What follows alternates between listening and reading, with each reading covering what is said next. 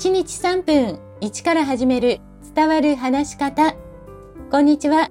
フリーアナウンサー、話し方講師、キャリアコンサルタントの三島澄江です。番組をお聞きくださいましてありがとうございます。さあ、今回は私が話し方と体づくりのために行っているヨガのお話です。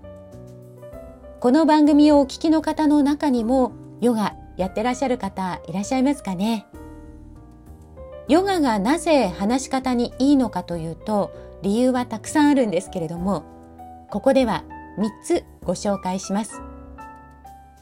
1つ目は腹式呼吸を意識できること。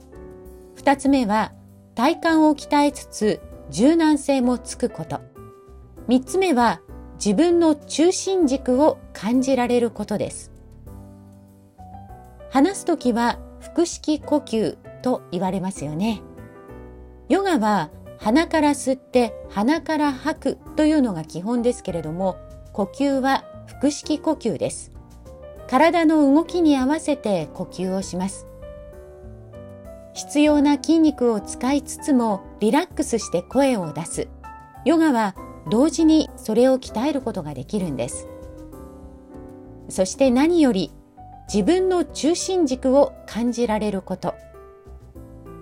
ヨガのポーズはストレッチに似た簡単なものから体幹を使ってバランスをとり、かつ呼吸を意識するような難しいポーズがあります。そういう難しいポーズは日によってちゃんとできたり、それからフラフラしてできなかったりすることがあります。フラフラするという時は仕事や家のことはもちろんですがそのポーズをうまくやろうとかほんの一瞬別のことを考えたり他に意識がいっている時です。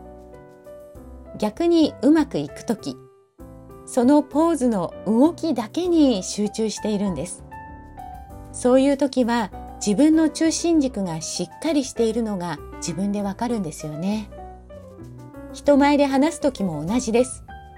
うまくやろう、間違えないようにやろう、周囲のことが気になったり、伝えること以外のことに意識がいってしまうと、自信なさげになったり、話が長くなったり、読み間違えたりなどが起きてしまいます。以前私が通っていたヨガのスタジオには、経営者やトップアスリート、芸能人の方も多く来られていました。しなやかな体づくり、怪我の予防、心を整えたり思考整理など通う理由は様々でしたがトップの方ほど自分と向き合ったりリフレッシュする時間を作るんだなぁと学んだものです。どんな運動をしようかと迷っているあなた。ヨガは心と体と話し方におすすめですよ。今日も最後までお聴きくださいましてありがとうございました。